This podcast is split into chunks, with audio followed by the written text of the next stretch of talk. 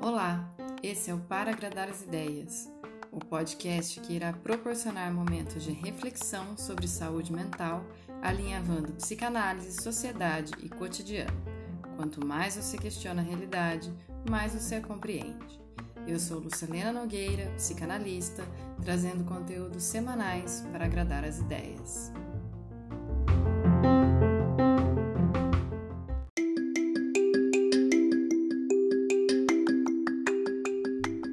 Episódio 4 Não tem pote de ouro na universidade.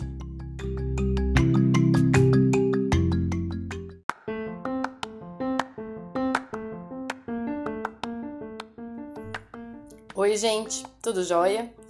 Eu sei que semana passada eu deixei uma pulguinha atrás da orelha e muita gente pode ter pensado que hoje eu ia falar só para quem é adolescente prestando vestibular.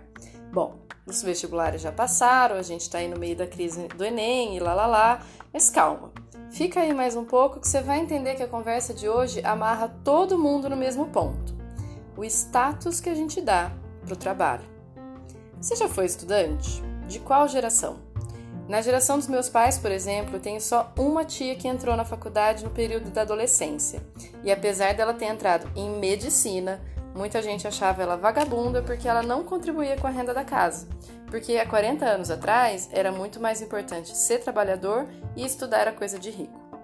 Tem família que vive essa realidade ainda hoje. De 40 anos, tem muita gente que ainda não conseguiu ter acesso à educação porque a urgência da comida no prato ainda é maior do que a realização profissional. Há 40 anos atrás, era muito comum as famílias terem algum tipo de comércio e ser responsabilidade dos filhos é, tocar esse comércio, porque já estava herdado, já estava consolidado, então ninguém precisava questionar a sua vocação e quem fazia ficava se né, vendo um pouco estranho. De novo, eu tô aqui falando de gente privilegiada, tá? Porque a gente sabe que no Brasil, desde o Império, tem muito mais gente sofrida do que gente com direito à escolha. Então, quem tinha um comércio para tocar e deixar para o filho já era privilegiado? Sim. Também era privilégio estudar. Quantas pessoas que você conhece dessa geração que não estudou só até a quinta ou até a oitava série da época, achando que era suficiente saber ler para pegar o ônibus e matemática para não ser enganado no truco? E daí já era suficiente para tocar a vida. É a partir dos, da década de 90, com a globalização, que muito desses comércios que iam ser dados passam a falir, perdendo para grandes marcas. Vocês lembram do, da Mesbla, por exemplo? Daquela loja de departamentos imensa e tal? Quanta lojinha não foi para o saco porque agora todo mundo ia comprar na Mesbla? Então é com essa virada de modelo comercial e com incentivo e novo mecanismo para evitar a evasão escolar é que a gente passa a ter mais gente com acesso ao diploma. Aquele pedaço de papel que te torna alguém na vida. Bom, eu juro que para mim, ser alguém na vida basta nascer. Eu não exijo nem a certidão de nascimento. Mas a lógica do sistema é outra.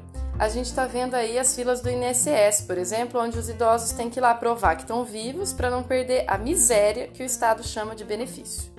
Mas enfim, depois dessa longa introdução, que já deu um nó na garganta, vem a pergunta: por que será que os jovens estão em sofrimento nas universidades, já que eles deveriam ser os privilegiados da vez que as outras gerações não foram?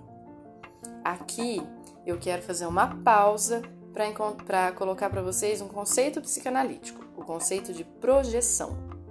Fique tranquilo, não é difícil não. Imagina comigo um cinema. O filho é a tela em branco. Os pais, os roteiristas e diretores do filme. A universidade, a máquina que coloca o filme na sala de projeção.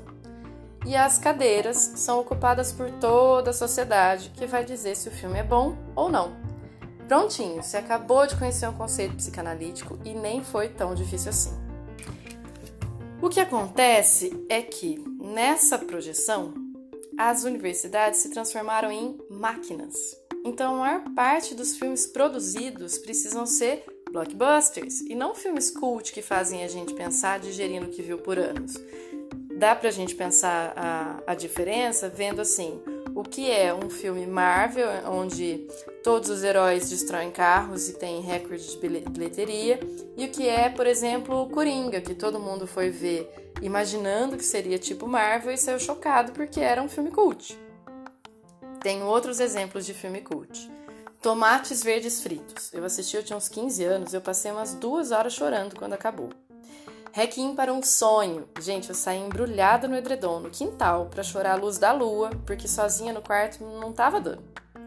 Então, voltando ao papel que te torna alguém na vida, a gente volta a falar sobre as cadeiras, a sociedade, o que ela espera das crianças, e os pais, os roteiristas da história dessas crianças.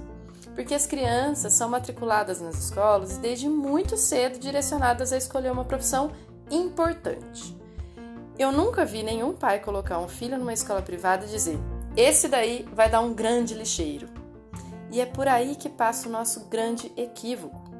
Imagina uma vida sem lixeiro, uma vida sem o plantador do arroz, sem a costureira, que muitas vezes é explorada pela Renner, CIA e etc. Imagina se todo mundo tivesse diploma de engenheiro, advogado e médico. O que, que ia acontecer com o resto? Por que, que a gente tira a potência e a dignidade dos outros trabalhos? Alguém pode estar pensando, Xia, Lucilena não é muito a favor da educação. Claro que eu sou. Por mim, universidade pública e gratuita para todo mundo e de qualidade. Assim, o lixeiro poderia investir em redução do impacto ambiental, o cultivador de planta e alimento teriam novas estratégias menos agressivas com agrotóxicos, é, os médicos poderiam pensar em soluções de cuidado de doença e tudo mais. Só que não dá, porque a gente vive raciocinando por produção. Então a gente acha mais valorizado ou mais, sei lá, poderoso o agronegócio do que quem produz o pequeno agricultor. Isso me choca né? Porque a gente quer sempre números. Cadê as pessoas no meio disso? Então, quando eu não desassocio a vida do trabalho, vejo que tudo é trabalho, tudo dá trabalho, eu paro de pensar no emprego. Eu não acho justa essa discrepância salarial entre o pequeno agricultor e o psicólogo, porque um trabalha com o braço, e isso paga menos, e o outro com a cabeça. O corpo está sempre pagando do mesmo jeito. O que eu estou trazendo aqui é que quando a gente olha para a universidade como se ela fosse a única garantia de sucesso na vida de alguém, e esse alguém é uma criança que se torna um adolescente, deixando de viver um monte de coisas de adolescente para poder amadurecer emocionalmente, para ter experiência de vida, para enfiar o pé na jaca enquanto ainda está sob o olhar dos pais, quando a gente faz que esse sujeito tão jovem acredita que ele tem que dar a vida suando para passar no vestibular, dizendo que ele, se ele alcançar essa passagem, é lá que ele será ótimo, a gente está projetando nele só o trailer do filme da sessão da tarde. A gente esquece que a universidade é um treino para um futuro ofício. Vai dar trabalho a gente está deixando esse adolescente pensar que existe um pote de ouro quando ele entra na faculdade, esquecendo de dizer para ele que ele praticamente vai ter que se tornar um garimpeiro, no maior estilo Serra Pelada que a gente conhece. Lembra que a universidade se tornou uma máquina? Deixou de ser um lugar de pensamento? Eu não estou dizendo isso pelos professores que mega se esforçam para manter a reflexão, mas pela própria estrutura. Pois para ser um bom estudante, você, depois que entrou na universidade, tem que ter artigo publicado, iniciação científica, ponto daqui, ponto de lá, tentar entrar no mestrado, ter livro publicado, entrar no doutorado, lá, lá, lá, lá, lá. Mas não no tempo da reflexão. Igualzinho a costureira, que tem uma meta de X peça por dia, a universidade também se transformou num lugar de produção, de número, de exigência. E pior, o olhar que esse estudante recebeu a vida inteira você só tem que estudar, é a, continua sendo o mesmo. E não é que só estudar é pouco, mas é que só estudar não pode ser tudo. Quantos não são os adolescentes que não são solicitados para nada, porque a única obrigação que eles têm na vida é estudar? Ele não precisa lavar louça, ele não precisa arrumar o quarto, ele não precisa nem sair no fim de semana, muito menos ir no almoço de família, desde que o boletim corresponda às expectativas. Eu sinto dizer, nisso os adolescentes de periferia estão dando um show, porque eles muitas vezes ajudam financeiramente, estudam, dão rolês e exatamente por ter ganhado experiência e repertório é que eles conseguem lidar com as questões que solicitam o pensar, o se posicionar, o confiar em si mesmo para se garantir, o descobrir um limite do aonde que eu não posso me meter. O Freud já tinha avisado no mal-estar da civilização que a gente não deve investir todas as nossas fichas num único lugar. E quando a gente pede para um jovem abrir mão dos seus desejos, das suas dúvidas, dos seus vacilos, só para ser um estudante nota 10, a gente está dizendo para ele que esse papel é que vai tornar ele alguém. Chegando lá, ele vai encontrar o quê? Depressão, ansiedade, pânico, porque daí ele vai perceber que a universidade não era a última etapa, não era o fim da linha, era só o começo do resto da vida e que ele vai ter que arcar com a escolha que fez. Tomara que ele goste. Porque sem prazer, como é que ele escreve? Como é que ele reflete? Como é que ele aguenta horas sentado com a bunda na cadeira, se sentindo um ignorante, porque ele nunca ouviu aquilo que o professor está falando? Como se ele tivesse ido para a faculdade tendo que saber tudo muitos adolescentes vão se achando para a universidade, pois aprenderam que passar era o maior lucro. E essa falta de humildade não deixa eles ouvirem os professores. Eles não suportam ser corrigidos, pressionados, nem acolhidos, porque eles foram construídos para não demonstrar nenhuma fraqueza. Passando as fases de graduação, vem muito mais pressão. Muitos que tinham o estudo como obrigação exclusiva agora não sabem lidar com inserção no mercado de trabalho porque eles não se sentem prontos emocionalmente para pôr em prática aquilo que eles só tinham que antes decorar, responder, teorizar.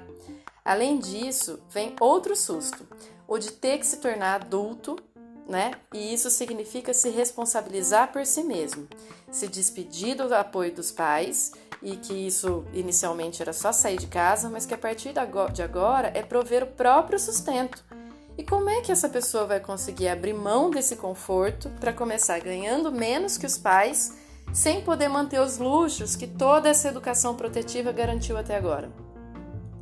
Enfim, o papo vai longe, mas o medo desses jovens está bem perto, é real e é gigante. Por isso, para agradar as ideias, eu sugiro que tenhamos um discurso mais para o filme cult do que do de sessão da tarde, que a gente deixe os jovens é, curtir as suas dúvidas, vacilar nas suas experiências, correr o, risco para além de correr atrás das notas. Porque se não tem pote de ouro na universidade e a gente fica prometendo esse lugar de felicidade para eles, eles vão encontrar sempre depressão ou outro sintoma que vai apontar o tamanho da decepção sofrida. A gente precisa situar as nossas juventudes, as nossas próximas gerações de que tudo é trabalho. Todo trabalho é digno, toda experiência é conhecimento e repertório, seja ela acadêmica ou não, científica ou não, popular ou não. Deixemos os jovens viver desde que nasceram e não ficar prometendo que é o pedaço de papel que lhe torna alguém. Ele já é alguém e só vai saber sendo. Se a gente fica protegendo alguém da própria vida, esperando que ele amadureça sem experiência, a gente tá fingindo que tá protegendo e jogando ele na cova dos leões quando ele crescer. Será que funciona essa proteção? Bom, falei demais, mas é que vocês estão me deixando cada vez mais à vontade também, né? E já que a gente falou de experiências e de repertório, no próximo episódio eu vou falar da importância e do porquê que a gente precisa tirar férias. Beleza? Gostou? Segue no Insta, arroba para agradar as ideias, ou me manda um e-mail, p.agradar.asideias. Não, peraí, eu errei. p.agradar.asideias, arroba gmail.com. Até semana que vem, vá. Um beijo.